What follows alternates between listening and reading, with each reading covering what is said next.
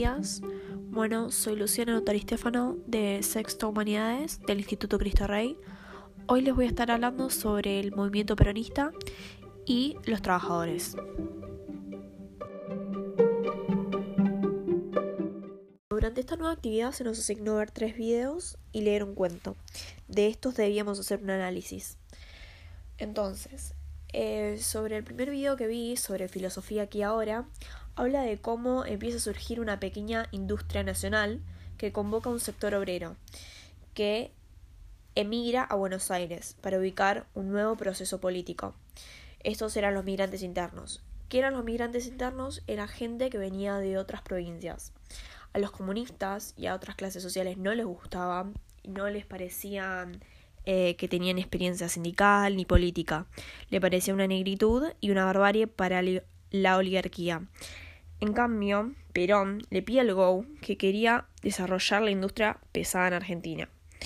Entonces, el 17 de octubre es la fecha fundacional del peronismo, porque masas de gente salen a la calle sin ninguna conducción, ni Perón ni otro coronel, la cual se definió como espontánea en sí porque estaba organizada por, porque no estaba organizada por un líder y esto era muy raro.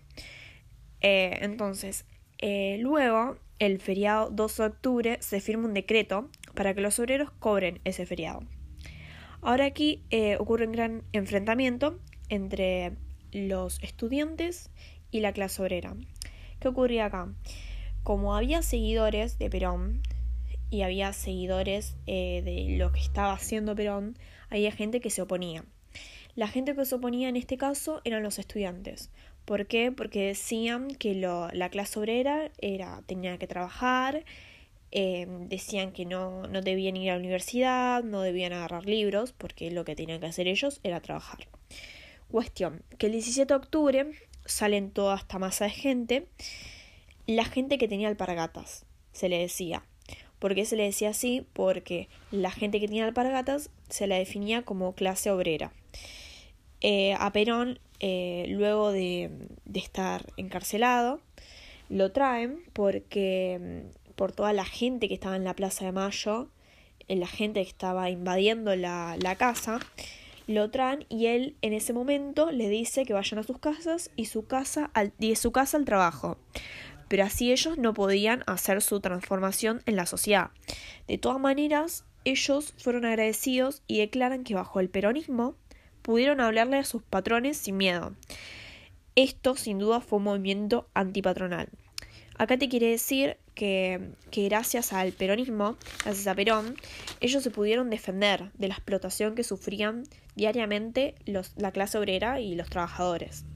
Durante el segundo video, de 1943 a 1955 encuentro, habla un poco de cómo fue el despegue de la industria nacional cuando Argentina empieza a fabricar los productos que no puede comprar. Y aquí sucede la sustitución de importaciones.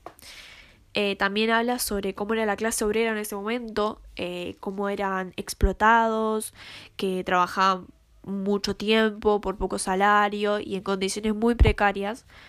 Eh, también habla de cómo eh, luego del golpe, del golpe de Estado que había ocurrido, el gobierno militar quería eh, resolver la cuestión social.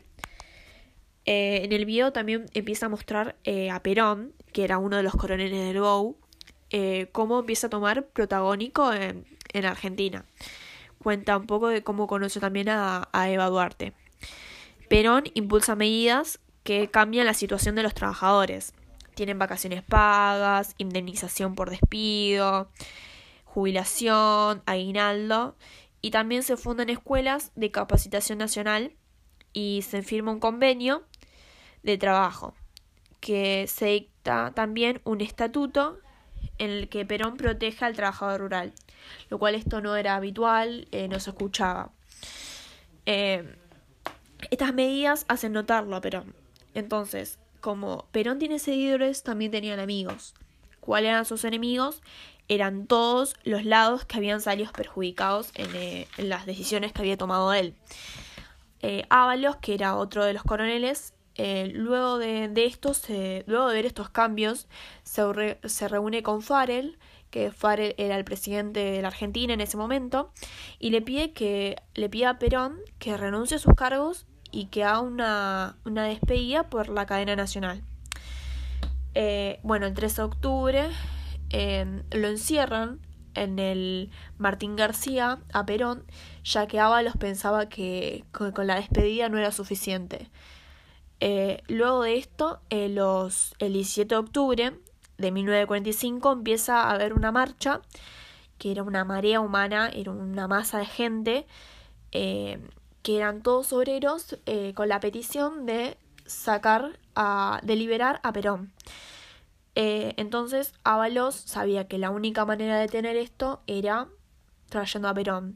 Perón estaba en un hospital porque había pedido por un certificado de enfermedad falsa eh, volver a Buenos Aires, volver eh, a estar ahí y mm, luego de esto Perón quería luego de hablar con la gente, lo que quería Perón, lo que le pidió a Farel fue una candidatura para presidente en las elecciones.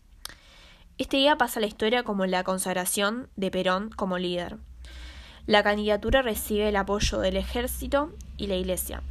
Su oposición, el 4 de febrero de 1946, Perón gana las elecciones y asume como presidente.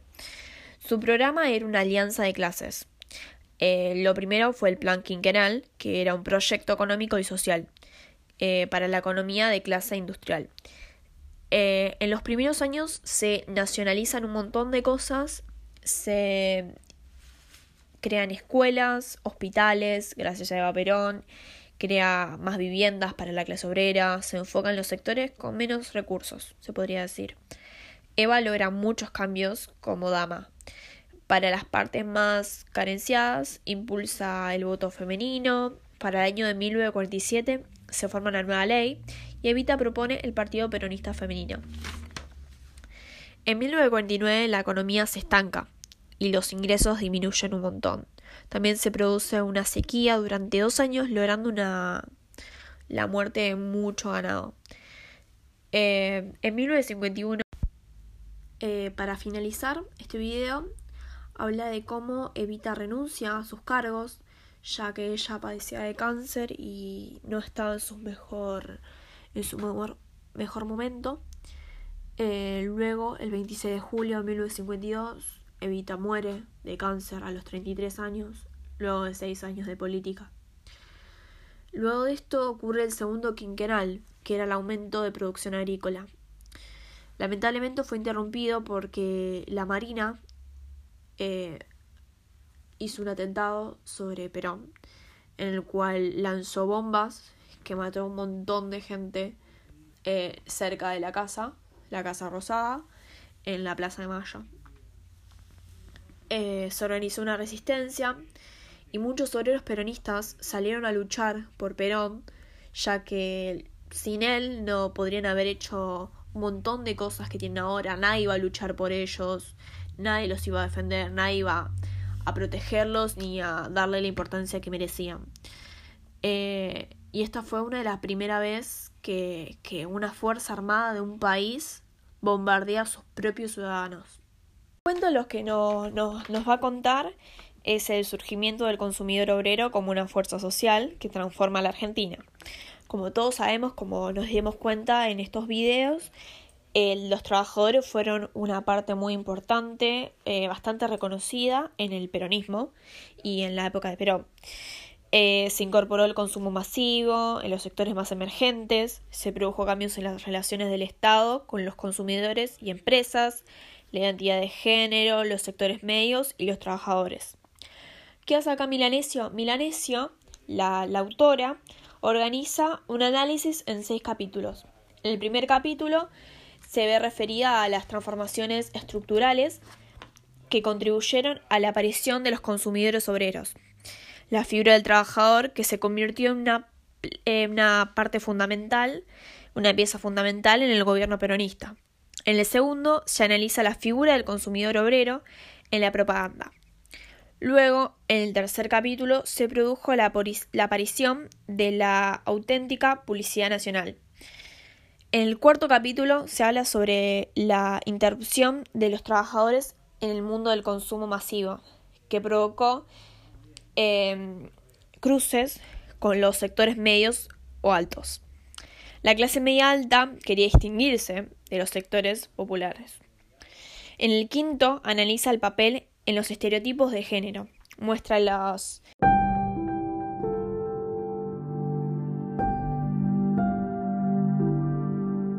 muestra las tensiones eh, que había entre el hombre y la mujer en el mundo del trabajo y el mundo doméstico. Resalta el proceso de industrialización y urbanización. En este cuento da una buena contribución sobre cómo fue el peronismo en aquella época.